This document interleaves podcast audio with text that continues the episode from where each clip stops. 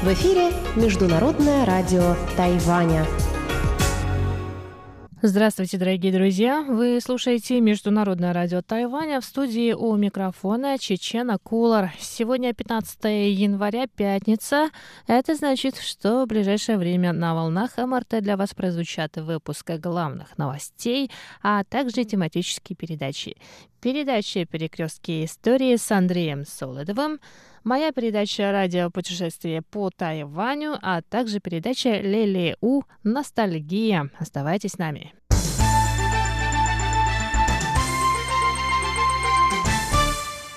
Итак, главные новости 15 января. Министерство экономики Китайской Республики Тайвань призвало сегодня тайваньских предпринимателей обратить внимание на изменение правил проверки иностранных инвестиций в Китайскую Народную Республику. Новый механизм оценки безопасности иностранных инвестиций в Китае вступит в силу 18 января, и тайваньское министерство считает, что в них содержатся скрытые риски. В частности, формулировки новых правил для иностранных инвестиций инвесторов, которые хотят вложиться в китайскую экономику, существуют неясности. Перед тем, как инвестировать в приведенные в новых правилах отрасли экономики, иностранные предприниматели и компании должны подать заявку на рассмотрение в Государственный комитет по развитию и реформам Китая. Однако формулировка этих отраслей нечеткая, считает в Тайваньском министерстве. К примеру, в новых правилах сказано, что заявки должны подать те, кто планирует инвестировать в важные, имеющие отношение к национальной безопасности и к ключевым технологиям отрасли. В Тайваньском министерстве экономики считает, что неясность в формулировках новых правил может привести к тому, что иностранным инвесторам не позволят работать в Китае или они могут быть наказаны за нарушение новых правил наравне с китайскими государственными предприятиями, на которых распространяется распространяются положения системы открытой информации кредитоспособности предприятий. Тайваньское правительство призывает предпринимателей внимательно отнестись к инвестициям в Китайскую Народную Республику, а тем, кто планирует вывести деятельность из Китая, предлагает вернуться на Тайвань или инвестировать в страны в рамках новой политики продвижения на юг.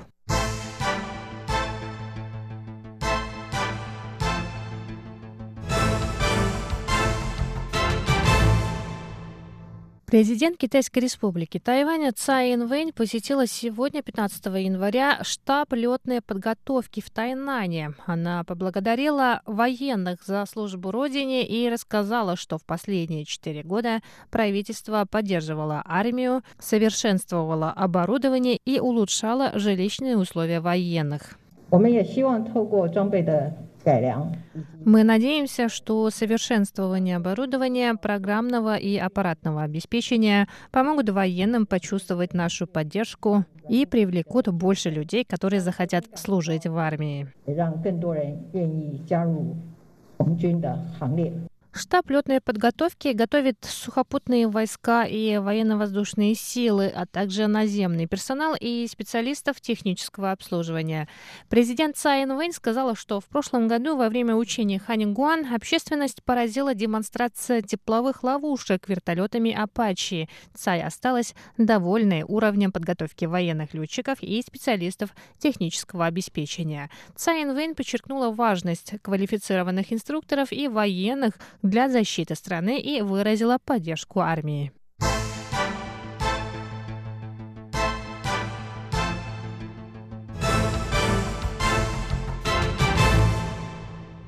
Заместитель главы Национального института здравоохранения Тайваня Сыту Хуайкан рассказал сегодня, 15 января, что тайваньская компания Medigen получила разрешение на проведение второго этапа клинических испытаний вакцины от коронавирусной инфекции COVID-19. Сыту Хуайкан сказал, что обычно на этом этапе нужны несколько сотен участников, но на Тайване решили испытать вакцину на трех тысячах людей, чтобы удостовериться в эффективности эффективности препарата. Я думаю, что если во время второго этапа будут испытывать на трех тысячах людей, это займет несколько месяцев. После этого потребуется еще один или два месяца на определение титра антител. Как только будут эти данные, в середине этого года можно подавать на сертификацию вакцины. На вопрос журналистов о задержке с проведением второго этапа испытаний, которым компания была готова уже в ноябре прошлого года, Сыты Хуйкан ответил, что необходимо соблюсти два принципа – безопасность и эффективность вакцины. Кроме того, на Тайване не так много случаев заражения COVID-19, а соответствующие органы пристально следят за всеми этапами испытаний. В настоящее время ко второму этапу клинических испытаний собственной вакцины готова компания Medigen Vaccine Sin Biologics. У остальных двух компаний также есть возможность в короткий срок начать испытания.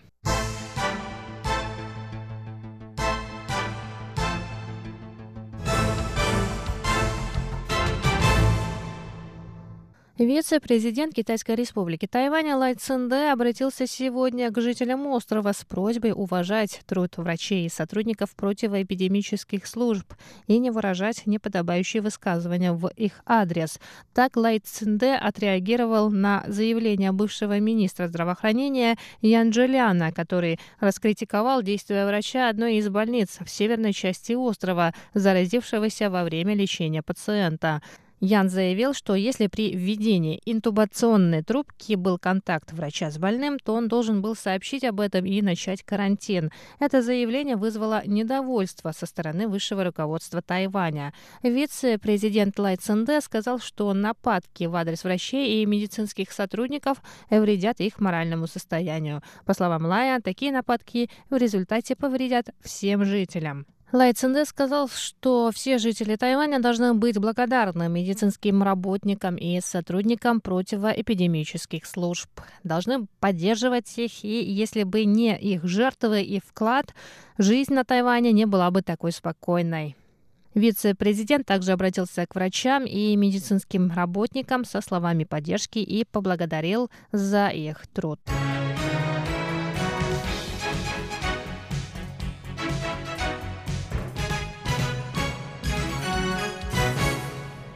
Это были главные новости 15 января. Выпуск новостей подготовила Чечена Кулар. Я с вами еще не прощаюсь. Оставайтесь с нами на волнах Международного радио Тайваня.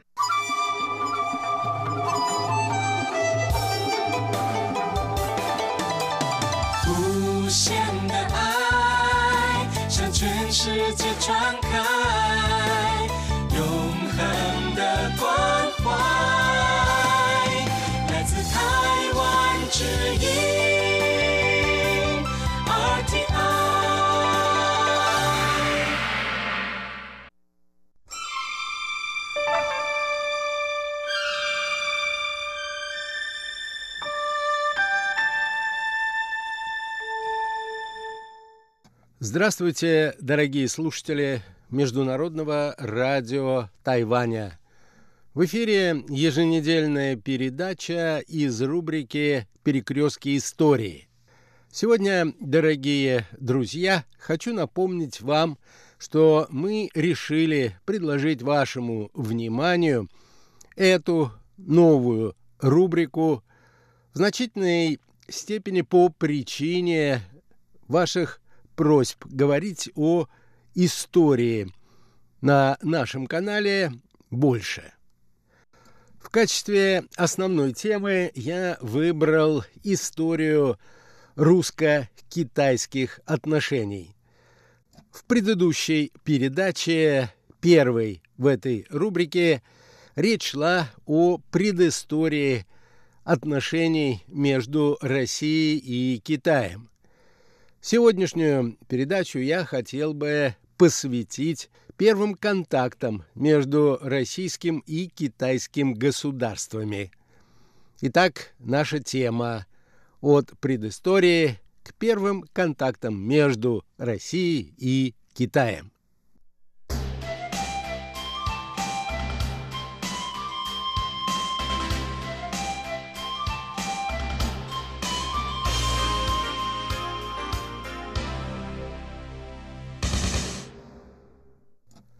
Первое русское посольство, которое возглавил томский казак Иван Петлин, было направлено из Тобольска в Пекин в 1618 году. До Монголии русские доехали вместе с возвращавшимися из Москвы послами Алтынхана. Затем, двигаясь вдоль Великой Китайской стены, фактически являвшейся северной границей Китайской империи Мин, добрались до прохода, доступного для всех, кто пребывал в Китай с севера, и направились в Пекин. На весь путь от Тобольска до китайской столицы Петлин затратил три месяца. Пребывание русского посольства в Пекине оказалось кратким – всего четыре дня. К императорскому двору Иван Петлин не был допущен. Китайские чиновники объяснили ему, что у него не было достойных подарков для поднесения императору, а без подарков являться к сыну неба не положено. По всей видимости, при дворе правившего тогда минского императора Шэньцзуна не могли четко определить своего отношения к неожиданному посольству от неизвестных доселе варваров. Вместе с тем посольство Петлина все-таки имело важное значение для становления отношений России и Китая. Во-первых, это был первый осознанный контакт представителя русского государства с китайскими официальными лицами. Во-вторых, Иван Петлин открыл сухопутный маршрут из Европы в Китай через Сибирь и Монголию. В-третьих, китайские чиновники вручили русскому послу грамоту от имени императора, в которой содержалось разрешение на установление торговых отношений и направление в Китай посольств из России. К сожалению, в то время на Руси не нашлось человека, который был бы способен перевести иероглифический текст, и общий смысл этого документа был понят лишь в конце XVII века. И, наконец, последнее. Петлин составил подробный отчет о своем путешествии, в котором были изложены уникальные сведения о Китае и сопредельных странах, а также был приведен чертеж китайского государства. Иначе говоря, его весьма приблизительная карта.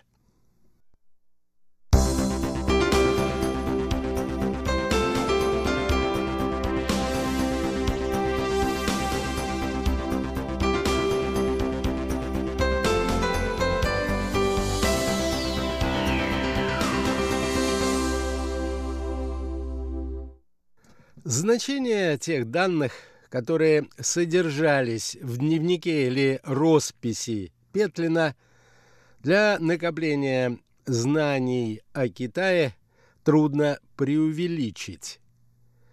Текст этого документа был переведен впоследствии на все основные европейские языки.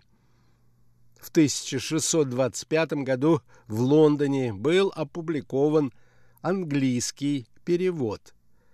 В 1628 во Франкфурте на Майне появился перевод на немецкий язык. Затем роспись была переведена на французский, шведский, датский, голландский и латынь. Этими публикациями активно пользовались в Европе все те, кто интересовался развитием отношений с Китаем. В то же время в России роспись считалась секретной и была доступна лишь ограниченному кругу лиц. Миссия Ивана Петлина к сожалению, не привела к установлению отношений с Китаем на постоянной основе.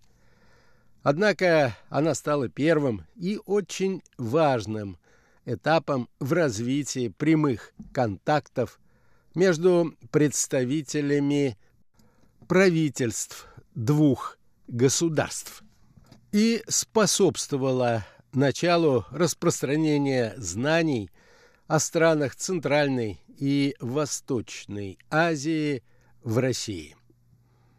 Интересно отметить, что в российской исторической науке сам факт поездки Ивана Петлина в Китай подвергался сомнению.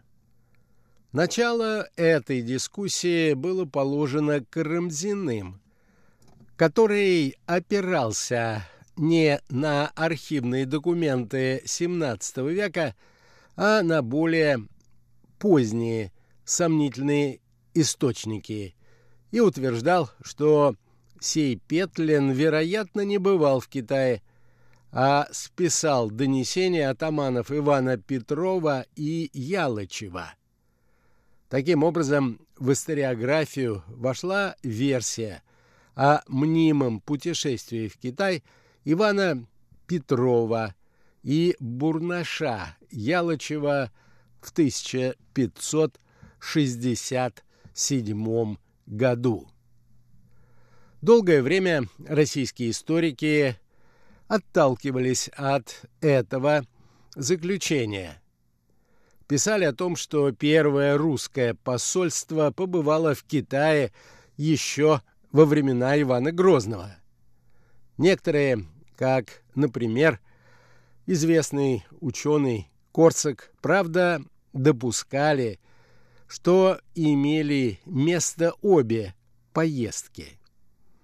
Лишь в 1914 году историк Покровский аргументированно доказал, что никакого путешествия Ивана Петрова и Бурнаша Ялычева в Китай не было, а первое русское посольство в Китай возглавлял именно Иван Петлин.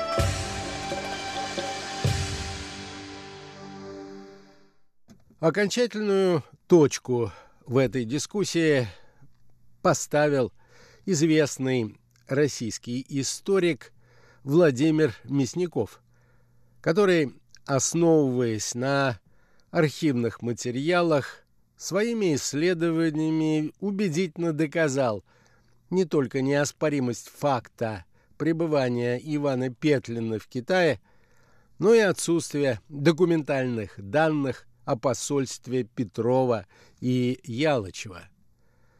Он же указал и на следующее обстоятельство.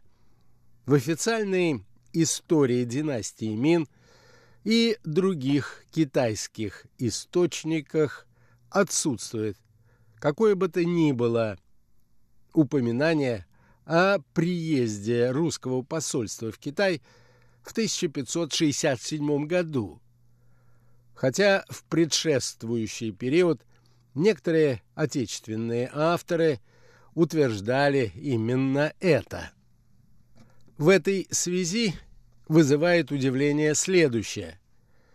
В настоящее время некоторые китайские авторы продолжают утверждать, что в 1567 году царь Иван IV направил в Китай послов Петрова и Ялычева. А отдельные российские историки идут дальше и даже предполагают, что в XVI веке сведения о Кашгарии пришли в Россию от казачьих атаманов Ивана Петрова и Бурнаша Ялышева, направленных в Китай Иваном Грозным в 1567 году.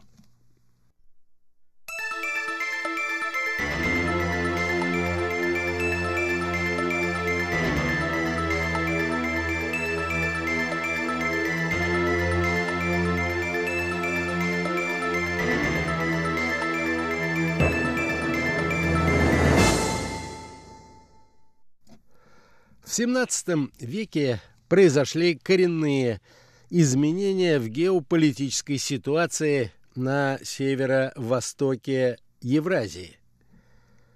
Освоение русскими землепроходцами Сибири и Дальнего Востока по сути открыло новый этап эпохи великих географических открытий и способствовала превращению России в крупную азиатскую и даже Тихоокеанскую державу. В конце XVI века к русскому государству были присоединены обширные территории Западной Сибири. В XVII веке началось освоение Восточной Сибири и Дальнего Востока. В 1628 году на берегу Енисея был заложен Красноярск. В 1632 году сотник Бикетов основал на реке Лена Якутский острог, ставший важнейшим центром многочисленных экспедиций русских землепроходцев. В 1639 году отряд казаков под началом Москвитина вышел на побережье Охотского моря, положив начало освоению русскими просторов Тихого океана. Весной 1644 года экспедиция Пояркова достигла реки Амур и совершила плавание к Охотскому морю. Перезимовав в низове Хамура, в селении Нивхов, Поярков привел в русское подданство значительную часть приамурского населения.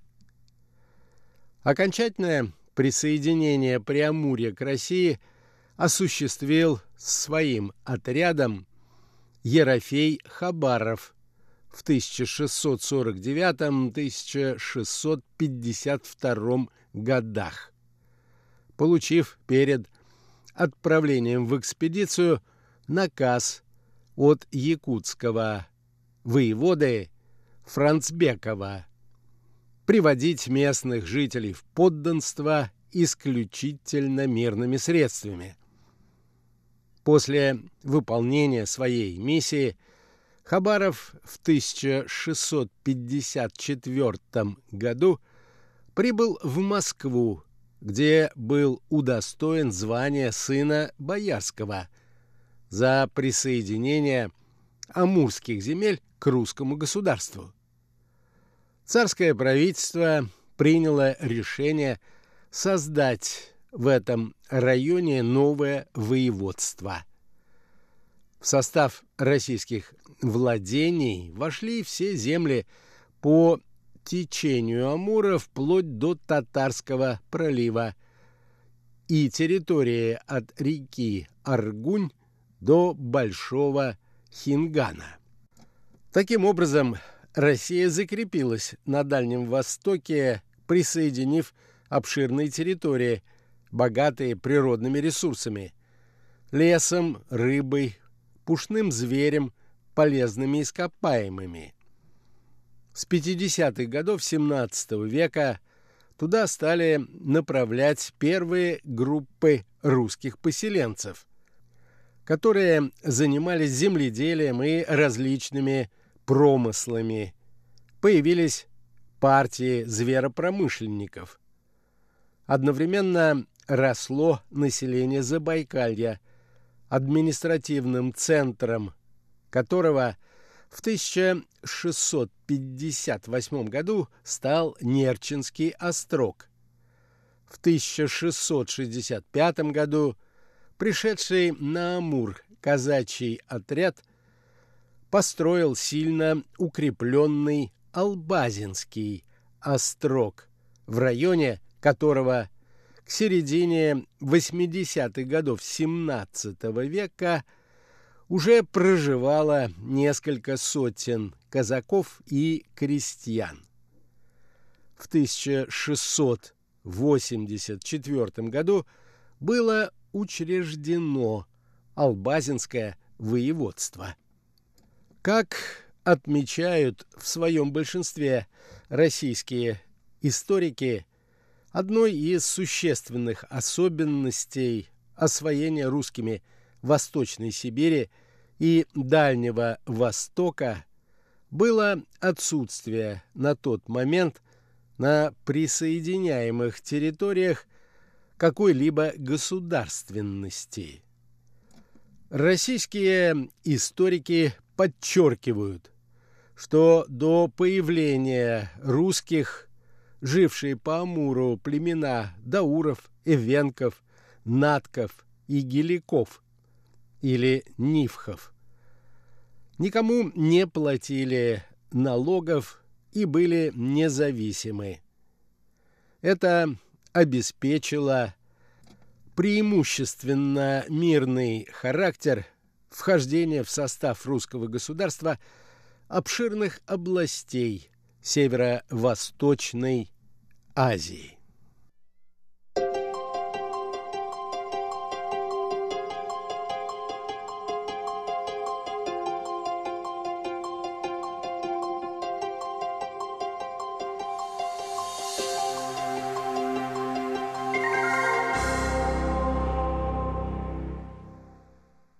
На этом, дорогие друзья, позвольте мне завершить нашу сегодняшнюю передачу. В ней речь шла о первых контактах между российским и китайским государствами. Особое место в истории первых контактов принадлежит, конечно, миссии Ивана Петлина. Петлину, которому удалось добраться до Пекина, к сожалению, в тот период времени не удалось установить отношения между Россией и Китаем. Всего вам доброго, дорогие друзья. Будьте здоровы. До новых встреч на наших волнах.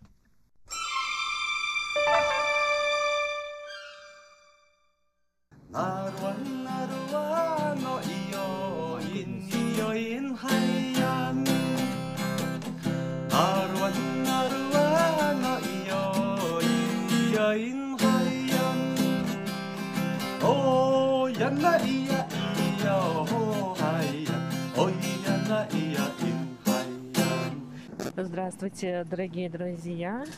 Вы слушаете еженедельную передачу радиопутешествия по Тайваню у микрофона Чечена Колор. И со мной сегодня снова Ольга Михайлова. Снова с нами Ольга Михайлова не отпускает ее в радио даже после э, стажировки, поэтому мы э, решили с ней поехать в небольшую поездку в поисках снега. Мы не знаем, найдем ли мы снег. Снег выпал вот почти в Тайбэе, в горах, на горе Янминшань, а, собственно, куда мы и едем. Мы едем а, в местечко Джудзиху. Оля, какие у тебя ожидания? Во-первых, очень холодно сейчас в Тайбэе. Я сегодня проснулась просто в какой-то панике. Было очень-очень холодно дома. Мне казалось, что тут такие будут снегопады и сугробы, но вот мы пока что уже сколько, минут 20 или 30 поднимаемся в горы на автобусе. Пока что все зелено и прекрасно. Хочется вот какого-нибудь снеговичка слепить.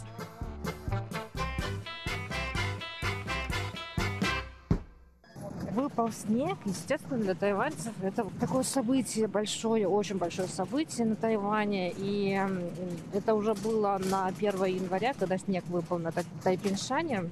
Это гора, куда можно добраться, в принципе, на автомобиле. Это не так далеко.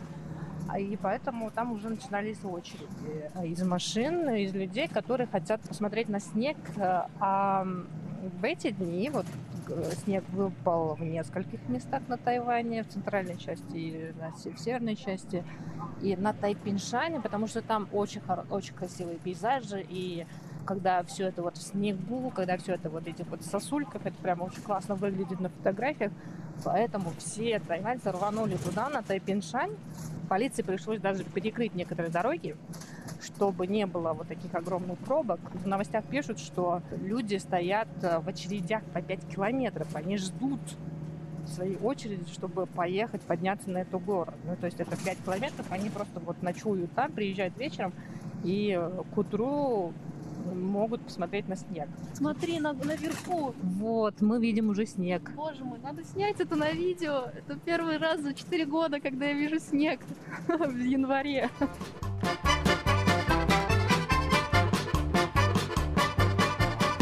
Мы сейчас с Чеченой вышли из автобуса, какое-то время прошли пешком, а, ну, как бы в сторону вершины, потому что снега мы не нашли. И в один момент что-то такое белое посыпалось сверху, и мы подумали, «Ну, наверное, дождь. А потом увидели, что этот дождь не просто падает, а он по траектории горизонтально как бы так летает. И мы просто поняли, что, наверное, впервые за сколько уже, не знаю, за какое-то очень долгое время на Тайване выпал снег, и мы можем его видеть. Да, очень сложно было понять, э, снег это или нет, потому что а, очень-очень маленькие снежинки, но мне кажется, что это точно снежинки, потому что дождь вот так вот не идет. Пока идем по дороге, а, мы вот видим, вот снег вот лежит на деревьях, на вершине этой горы. Мы пытаемся туда пробраться, но тут очень густой лес, и пока не очень понятно, как туда идти. Но мы видели там людей, там машины проезжают. У меня сейчас такое ощущение странное. Я держу микрофон без перчатки, у меня прям реально замерзли пальцы. Да. И мне это нравится, мне это нравится. Машина едет, она едет наверх или она уже посмотрела снег? Ты думаешь, пора ловить себе авто. Вот какой-то грузовик едет, может быть, хотя бы в кузов нас посадят.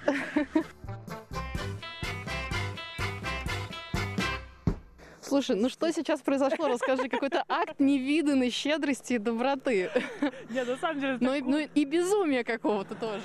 Ну, такое, на самом деле, случалось он на Тайване уже. Ну, ладно, давайте сначала расскажем, что было. Мы а, поговорили с одним парнем, спросили у него дорогу, как идти к вершине, чтобы посмотреть снег. Он, значит, он нам сказал. Мы идем с Олей не спеша, смотрим, куда нам идти, потому что там очень много развилок. И тут подъезжает он же. Он же. Причем он кем работает? Он развозит газовые баллоны. Да, он развозит газовый баллон, у него маленький грузовичок такой. И у него в этом в кузове там еще эти газовые баллоны стоят. Мы идем, идем, видимо, на, на наших лицах было написано, что мы вообще понятия не имеем, что мы делаем. И он просто подъехал к нам, говорит, давайте я вас отвезу. Да, только он говорит, у меня в кабине только одно место. Одному человеку придется ехать с баллонами. Но спасибо Чечене, она не стала тянуть со мной жребий, она очень смело сразу же залезла а, в кузов, да, к этим баллонам. В кузов, да. Да, я такая, давай, быстрее! Стегала нас еще там, кричала, что так медленно? Вот, не, на самом деле это не в первый раз я на Тайване езжу в кузове, потому что, не помню уже сколько лет, очень много лет назад, мы тоже с друзьями были на ферме Чиндинь в Наньтоу, и мы тоже просто гуляли по горам, и куда-то мы хотели дойти, я же не помню куда, и тут подъехал тоже такой тайваньский дедушка в маленьком таком грузовичке, и говорит, куда идете? А давайте я вас отвезу. И мы тогда втроем сели в этот в кузов А-а-а. и доехали вот так. Поэтому это уже второй раз меня подвозят на Тайване в кузове. Но видишь, мы уже поднялись на какую-то вершину. Мы уже на вершине горы Ваянминшай, одной из вершин. Но и дует тоже так знатно. И холодно, да. руки мерзнут, и нос мерзнет. Так, и так что да, Оля стоит без перчаток, поэтому давайте мы пока отключимся и заставим Олю надеть перчатки. Да, ну последнее, что хочу сказать, я с ним, я, я ему говорю, как же, какие же вы хорошие тайваньцы, добрые. А он говорит, а как же без взаимопомощи? Тогда жизнь слишком сложная будет, тогда не получится пережить все трудности. Вот такой хороший парень нам попался. Вот так надо жить. Все должны на этой планете Земля жить так, чтобы помогать другим, потому что если ты поможешь другому человеку, эта помощь когда-то вернется тебе.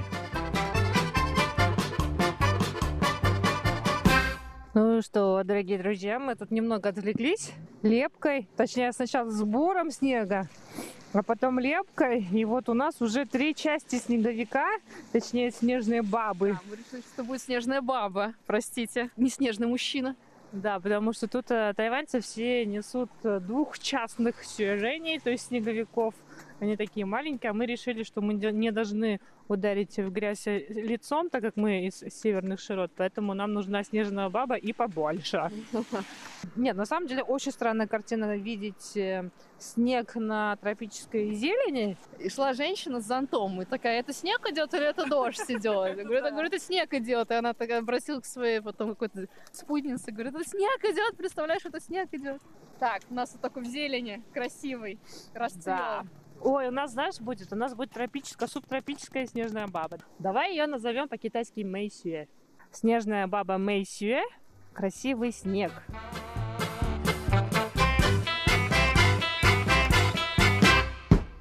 Дорогие друзья, а, если вы слышите, что у меня на фоне, то вы можете, наверное, догадаться, что мы уже не находимся на горе, мы закончили все-таки лепить нашу снежную бабу, и мы даже ее понесли и хотели с ней спуститься вниз, чтобы познакомить ее с женихом, как мы его назвали, там а, был еще один снеговик, довольно-таки крупного размера, с очень добрыми глазами. Мы хотели познакомить нашу Мэйсюэ с ним, но у нас это не получилось. У нашей прекрасной Мэйсюэ с прекрасными глазами, к сожалению, и с прекрасной прической, к сожалению, отвалилась голова, когда мы ее несли вниз. Но мы также не смогли дозаписать э, завершение вот этого репортажа там на горе, потому что там такой холод был. Там а у нас руки замерзли, у нас лицо, у нас просто все замерзло, все, что было открыто. И начал дуть очень сильный ветер, и температура, мне кажется, вот опустилась на пару градусов точно. Но, несмотря на это, мы свою миссию сегодня завершили. Снег нашли, даже слепили снежную бабу. Сейчас мы приехали домой, чтобы согреться, отогреться, потому что на улице все еще холодно. Хочу подытожить э, стихами Игоря Холина. Мороз сегодня крепкий, поеживая зябко, один, который в кепке, сказал другому в шапке. А тот сказал на это, а ты что думал, лето? Вот на этом философском стихотворении мы сегодня завершаем наш радиорепортаж. И я напоминаю, что мы также снимали наше приключение на видео, так что в ближайшее время ждите на страницах русской службы МРТ в социальных сетях. И сегодня с вами были Чечена Колор и Ольга Михайлова. Не болейте и не мерзните.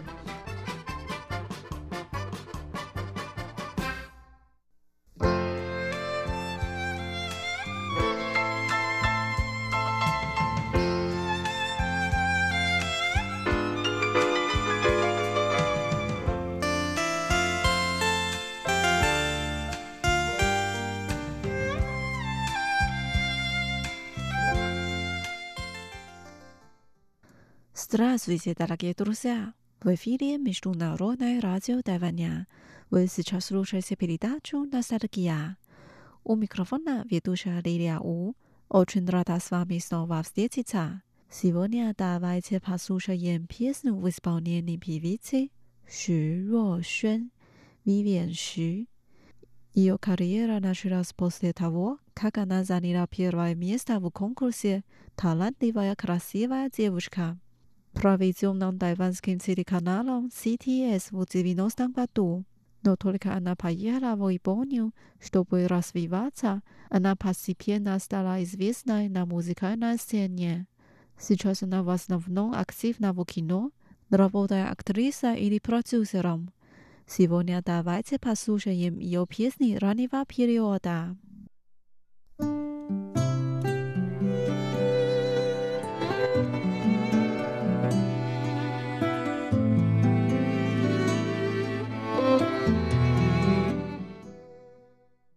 Первая песня называется «爱笑的眼睛». Улыбающиеся глаза. В песне так поется «Только когда я с тобой расстанусь, к моим глазам вернется улыбка. Прощай, моя любовь, я стану храброй».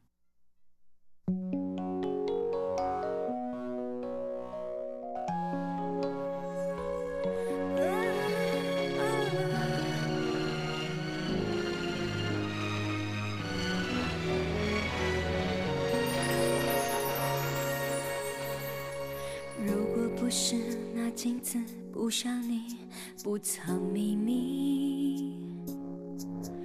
我还不肯相信，没有你，我的笑更美丽。那天听你在电话里略带抱歉的关心，我嘟的一声，觉得比你说分手彻底。洗干净，阳光里晒干回忆。折好了，相信明天起只和快乐出去。这爱的城市虽然拥挤，如果真的遇。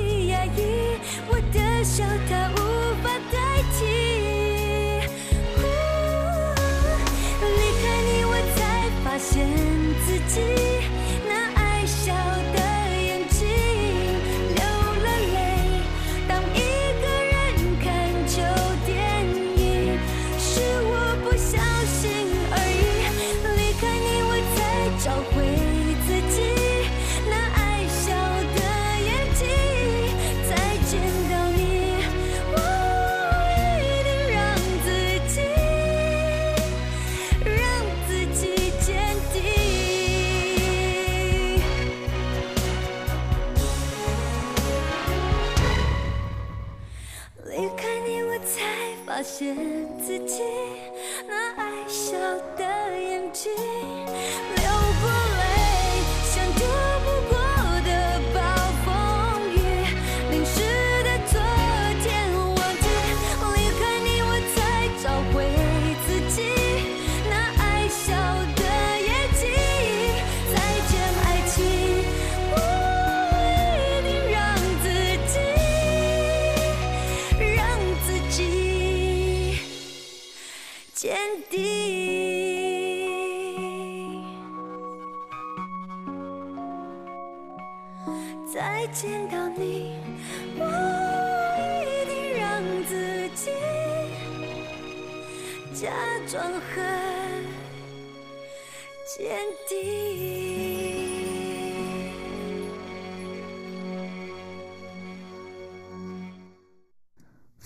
Pieśnia "不败的恋人" Nie powiedz moja dziewuszka, чтобы найти мою настоящую любовь.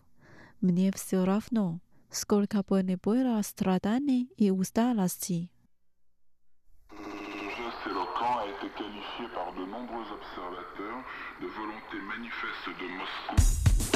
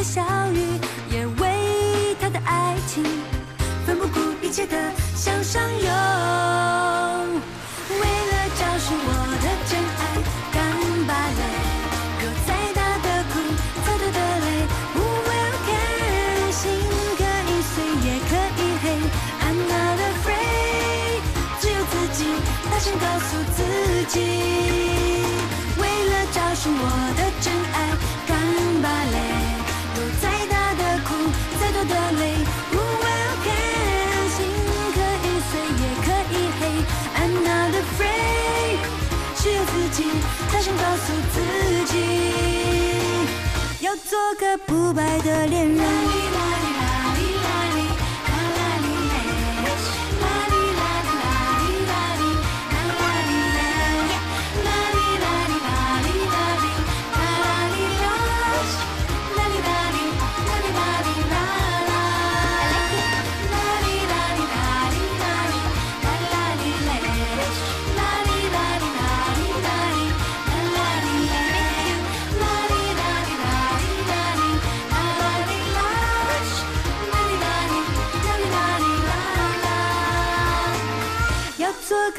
白的恋人。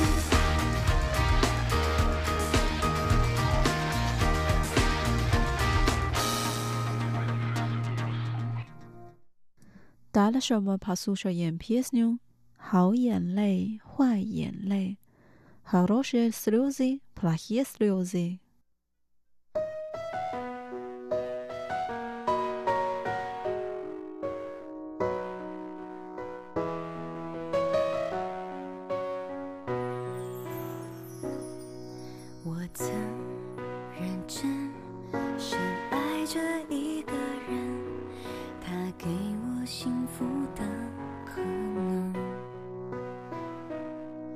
我等我望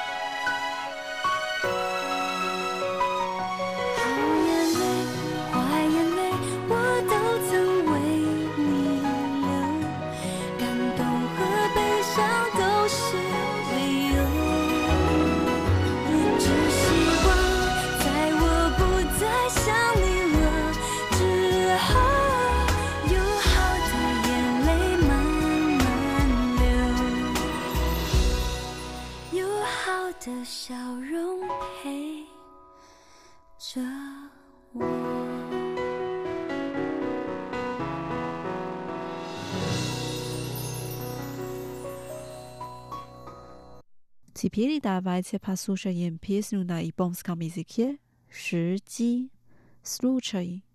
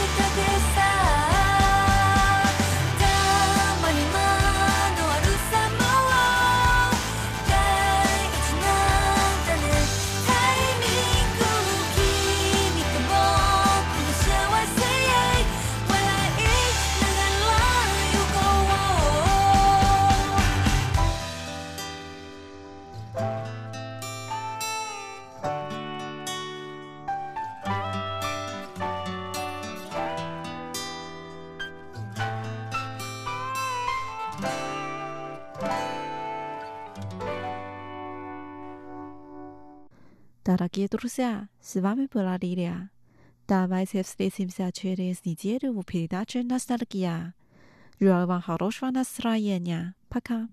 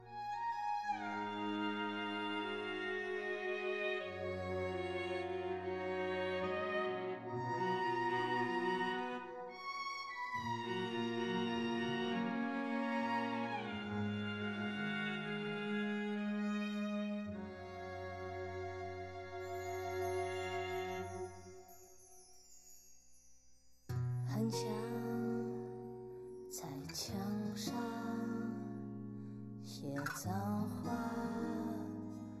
来敷衍你，不然就像脸上这一圈来停止这混乱，我们翻来又覆去。我也走不